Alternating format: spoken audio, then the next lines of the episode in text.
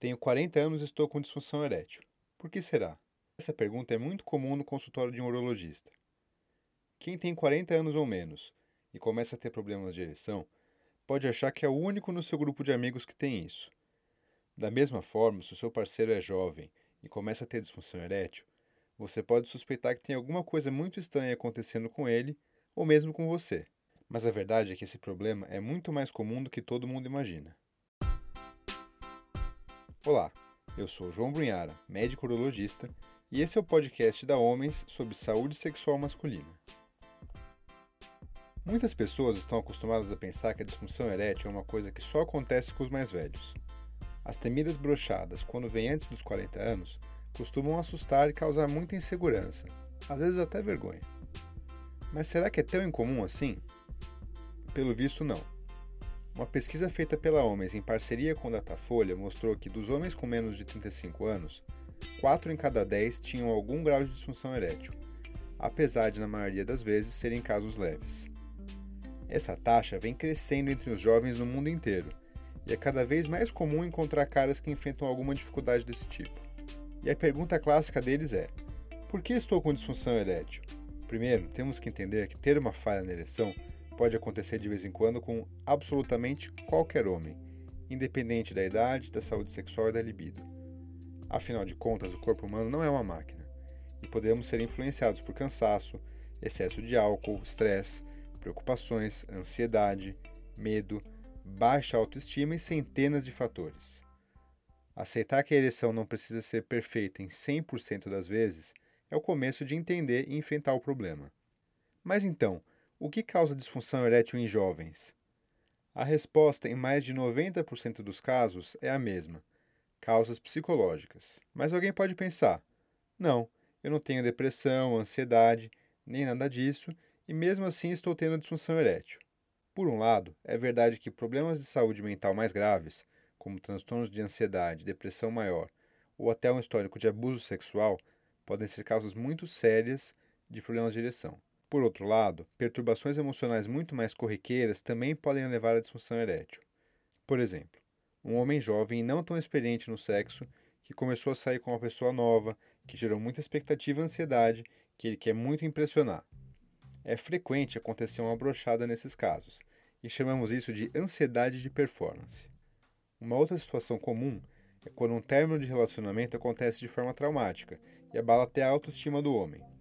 Muitas vezes, quando ele volta a se relacionar com alguém sem ter confiança em si mesmo, vem uma ansiedade grande e a disfunção erétil pode vir junto. E pior, independente de qual seja a causa, depois que a brochada acontece algumas vezes, o cérebro fica achando que aquilo vai se repetir para sempre. Isso aumenta o medo, a ansiedade e acaba gerando um ciclo vicioso que só amplifica o problema. E não são só as questões afetivas que podem causar uma disfunção erétil psicológica. Às vezes, um período de estresse grande no trabalho, um drama familiar, problemas financeiros, inseguranças e preocupações em geral, que sejam significativas na vida da pessoa, podem levar a esses problemas de ereção. Afinal, para conseguir ter uma vida sexual saudável, você tem antes de tudo que estar bem com você mesmo. Conforme os anos vão passando, os problemas do próprio corpo, que nós chamamos de orgânicos, vão começando a predominar. Principalmente depois dos 50, é comum que doenças cardíacas, pressão alta ou diabetes causem disfunção erétil. Porém, mesmo mais próximo dos 40, pessoas com obesidade, diabetes descontrolada, sedentários ou fumantes, só para citar alguns exemplos, podem começar a sentir esses efeitos. Nessas situações, as causas orgânicas entram como um fator a mais, mas geralmente não o único. E então, o que fazer se isso estiver acontecendo comigo? A primeira coisa é não ter medo de pedir ajuda. Naquela pesquisa que eu comentei do Datafolha, mais de 60% dos homens com disfunção erétil não buscam nenhum tipo de auxílio médico, psicológico ou de outros especialistas. E ficar sofrendo sozinho sem ter ninguém para compartilhar só piora o problema. Naturalmente, para conseguir sair dessa situação, o homem tem que recuperar sua confiança e encarar a causa de base que iniciou o problema.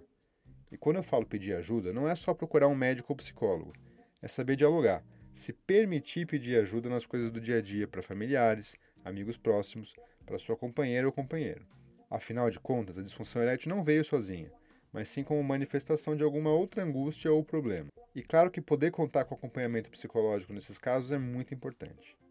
Mas além disso, tem a questão do ciclo vicioso que comentei antes. Sendo assim, é necessário quebrar esse ciclo e substituir essas ideias negativas por experiências positivas, que reforcem a confiança. E aí o ciclo se torna virtuoso e não vicioso. Para isso, dependendo do caso, o urologista pode prescrever uma medicação para ajudar na ereção, mas temporariamente e com uma estratégia bem definida, porque a intenção não é que ninguém fique dependente desses remédios e muito menos tão jovem. Resumindo, a disfunção erétil antes dos 40 é mais comum do que as pessoas imaginam, e a boa notícia é que tem solução. Se você tem esse problema, não deixe de pedir ajuda e se consulte com um urologista especializado. Se você ainda tem comentários ou dúvidas, continue essa conversa na nossa página no YouTube ou no blog homens.com.br/blog.